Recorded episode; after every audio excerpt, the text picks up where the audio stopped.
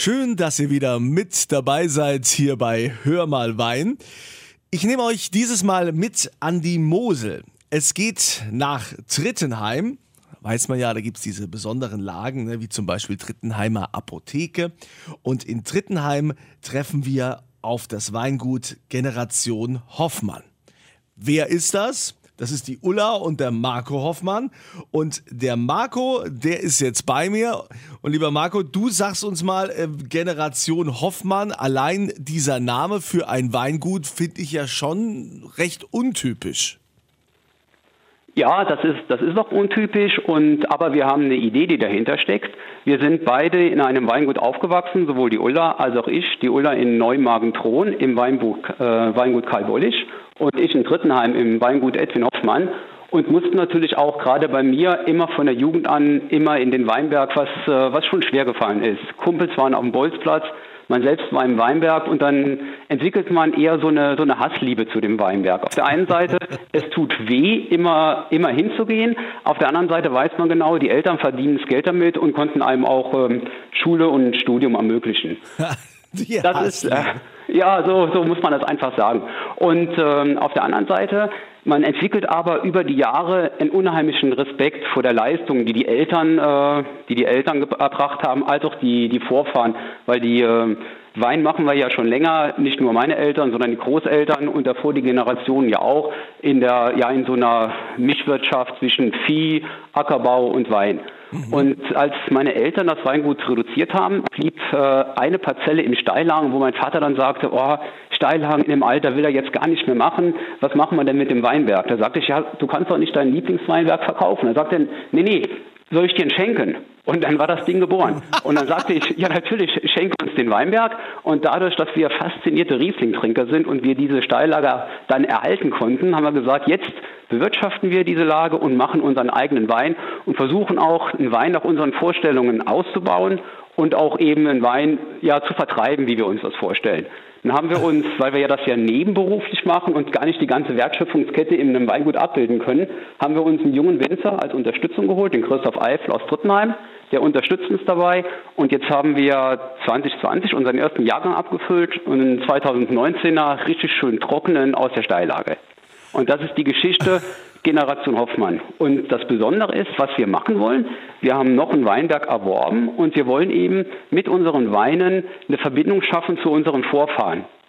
Wie zum Beispiel, wir haben jetzt in 2020 aus dieser Weierbach, aus der Steillage, eine ganz tolle, fruchtige Auslese geerntet und die bekommt den Namen Johann. Johann ist der Großvater väterlicherseits und das war einer, wenn man jetzt zu den Weinen, wir haben den mal im Fass probiert, der hat eine ganz, ganz tolle Frucht, eine schöne Säure. Und wenn man sich jetzt so meinen Opa Johann vorstellt, ist es so, wenn man ihn angeschaut hat, ein relativ hagerer Typ, aber dann fing er an zu erzählen und zu lachen. Dann merkt man so richtig so den Schelm im Nacken. Und auf der anderen Seite war er verliebt in, in süße Sachen. Der hat auch den Spitznamen gehabt im Dorf Schokoladenhans. Also Hans eben von Johann die Abkürzung und Schokolade, weil er einfach das Süße so mag.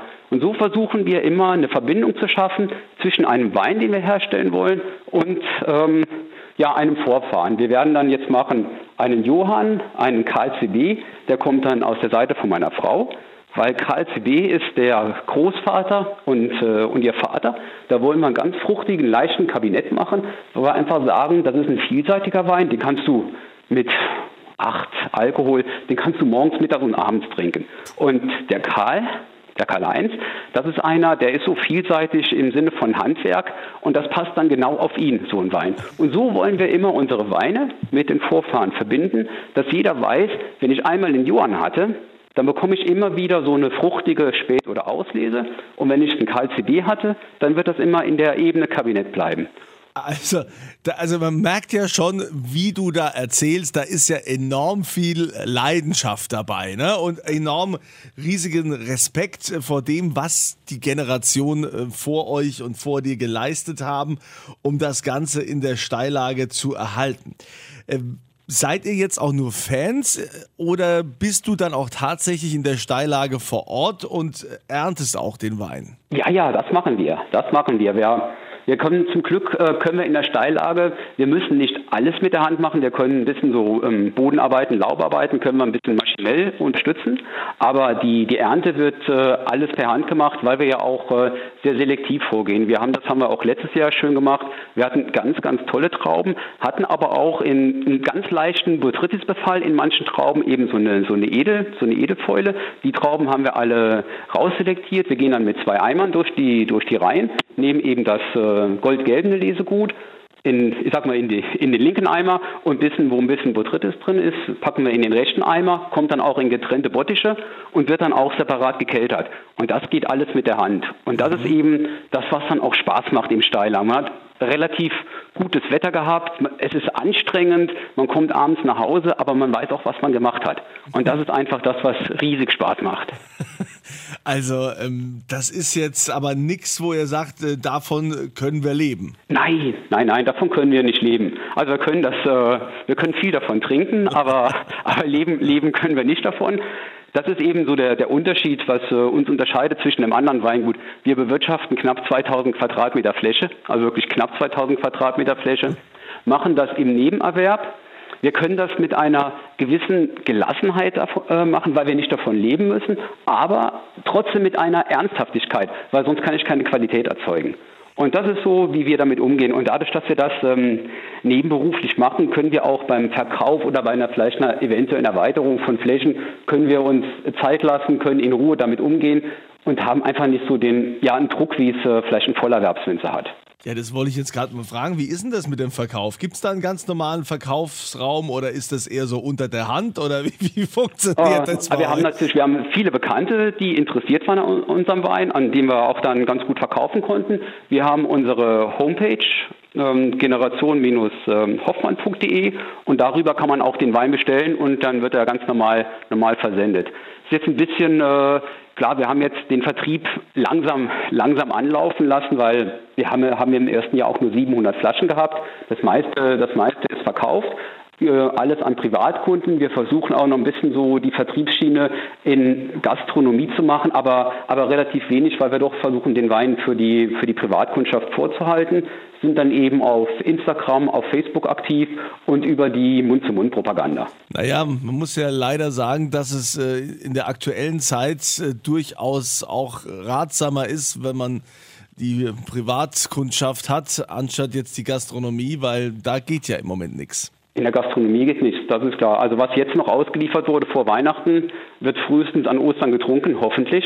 Hoffentlich kann es an Ostern getrunken werden. Mhm. Und das ist dann schon schwierig. Also für die, für die Vollerwerbswinzer, die viel Handel haben oder Gastronomie, für die ist es schwierig. Die, die ein tolles Privatkundensegment haben, für die läuft es weiterhin sehr gut. Ja, ihr seid ja ursprünglich dazu übergegangen, nachdem du diesen Weinberg äh, geschenkt bekommen hast und äh, dann noch einen erworben hast, dass ihr sagen wolltet, ihr wollt ja quasi das als Weinfans, als ja, als Erbe für, für die Generation vor euch erhalten. Ist das dann auch so die Vorgehensweise, wie ihr Wein macht, so wie er früher gemacht wurde? Oder wie sieht da die Arbeit im Keller aus? Ja, die, der Wein wird gemacht äh, ganz handwerklich, ganz traditionell. Eben, äh, wir versuchen möglichst ertragsreduziert schon im, Wein, im Weinberg zu arbeiten, auch ähm, ohne Dünger und, ähm, und Pestizide. Dann auch bei der, bei der Kälterung ganz schonend als Ganztraubenpressung und dann auch eine schonende Verarbeitung als ganz traditionelles Verfahren, spontan vergorene Weine mit dem Wein viel Ruhe lassen und äh, wir schauen einfach, was gibt die Natur her und was können wir da rausholen und wie entwickelt sich das dann. Also wir wollen auch dem Wein nichts zusetzen, sondern ganz natürlich den Wein ja sich entwickeln lassen. Okay, und äh, wie lange lässt du dann die Flaschen reifen.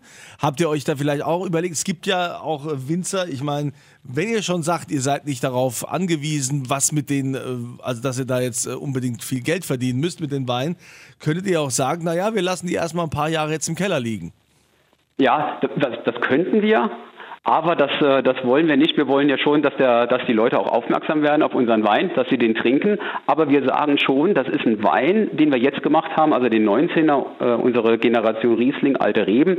Der hat eine sehr schöne Säurestruktur, der hat eine ganz tolle Eleganz und der, der ist einfach lagerfähig. Den kann man ruhig fünf bis zehn Jahre ohne Probleme liegen lassen. Das werden wir auch privat machen. Also ich habe auch gesagt, wir werden den Wein nicht komplett verkaufen, sondern wir werden schon so 60 Flaschen zurückhalten, dass wir den über die nächsten 10, 15 Jahre jedes Jahr so drei, vier, fünf Flaschen äh, weiterhin trinken können. Einfach mal zu sehen, wie entwickelt sich denn unser Wein überhaupt? Und dann vielleicht mal in zehn Jahren sagen zu können, den kannst du ruhigen Gewissens auch so lange liegen lassen.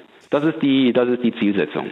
Was machen denn jetzt so die Lagen bei euch in Trittenheim so besonders? Was machen die aus? Was haben die denn, was man zum Beispiel jetzt am Bremer Kalmont nicht hat? Gut, äh, die, äh, der Bremer Kalmund ist jetzt noch mal ein Stück steiler als, äh, als die Apotheke oder unser Altherrschen. Das Besondere, was wir haben in unserem Altherschen in der Weierbach, das ist so ein, so ein kleiner Geheimtipp. Das ist ein Seitental ähm, von der Mosel zwischen Neumagen und Trittenheim. Geht's dann oder zwischen Trittenheim und Neumagen geht's mal links aber in so ein kleines Seitental. Und dort haben wir einen Weinberg mit altem Verwitterungsschiefer, der komplett nach Süden ausgerichtet ist und mit einer total optimalen Wasserführung. Also wir haben da nie Trockenheit, wir haben auch nie Frost, sodass wir dort sehr, sehr mineralische, filigrane Weine ernten können. Mhm. Und das Gleiche haben wir natürlich auch bei uns, äh, bei uns in der Apotheke. Dort äh, haben wir auch, äh, klar, durch äh, verwitterten Schiefer und eben äh, einen kahleren Boden, wo die Wurzeln äh, tief runter müssen und da eine unheimliche Mineralik ausgeprägt wird. Also das klingt ganz nach einem extrem ambitionierten, äh, leidenschaftlichen äh, Weinliebhaber. Ich sage jetzt nicht Winzer, weil du machst ja eigentlich beruflich was ganz anderes. Ja. Ähm, hast ja damit, äh, kann man das sagen, was du offiziell machst? Äh, ja, das ist immer ein bisschen schwierig. Also ich bin in der Finanzbranche tätig. Also ich arbeite eigentlich in, äh, in Frankfurt und unterstütze dort meine Kunden bei der Durchführung von Projekten. Das sind jetzt Softwareprojekte, Restrukturierungen etc. Aha. Also, so in diesem Segment bin ich tätig. Sowas, was man aber auch im Homeoffice machen könnte. Man kann es auch im, im, Homeoffice machen, wobei, weil wir immer in Projektteams zusammenarbeiten, man kann Teile im Homeoffice machen, aber es wird auch, man muss auch mal vor Ort die Köpfe zusammenstecken. Im Moment ein bisschen schwieriger durch Covid, aber in der Regel sind wir doch ähm, viel vor Ort. Und das Schöne ist eben, Oft sitzt man auch mal einen Tag in, in, Meetings, hat Besprechungen. Ja, man arbeitet da schon, man erreicht auch Ergebnisse, aber die sind nicht sichtbar. Wenn ich mal so ein Wochenende im Weinberg war, war zur Traubenernte oder Rebschneiden, dann weiß ich genau, was ich gemacht habe. Da sehe ich das Ergebnis. Und das ist eben auch, ähm, dadurch ist für uns die, äh, einfach, das ist keine Arbeit, sondern das ist Entspannung und äh, ja, wirkliche Entspannung, wenn wir in den Weinmarkt gehen können. Ja, aber es ist doch äh, super, dass äh, du das auch so siehst und dass das eine willkommene Abwechslung ist. Ja, die einen, die gehen ins Fitnessstudio, die anderen, die haben einen Weinberg. Ist auch schön. Das, ja? ist, das ist super. Das ist super. Und wir haben eine, eine sehr engagierte Familie, jetzt auch im, im Herbst. Die Kinder mit dabei, die Freunde von den, von den Töchtern meine Schwester und dann haben wir eine Truppe gehabt von neun, von neun Personen, alles aus der Familie und das macht schon riesen Spaß dann mit den jungen Menschen in den Weinberg zu gehen und sehen, wie die auch mitziehen. Wirklich einfach toll. Marco Hoffmann von der Generation Hoffmann, dem Weingut Generation Hoffmann aus Drittenheim. Sehr spannende Geschichte und natürlich werden wir diese Weine auch verlosen, wie immer auf meiner Kunze Facebook-Seite.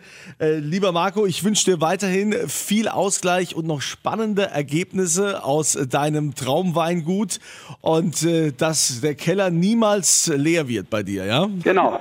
Kunze, vielen, vielen Dank für das Interview. Vielleicht sehen wir uns ja mal an der Mosel wieder. Ja, Können wir mal eine schöne Wanderung Wanderung machen durch die Lagen in Trittenheim und ein paar Weine probieren. Da bin ich dabei, da werde ich an dich denken, sobald das wieder geht. Genau. Würde ich gerne machen. Dann dir alles Gute und euch wünsche ich natürlich auch wie immer volle Gläser.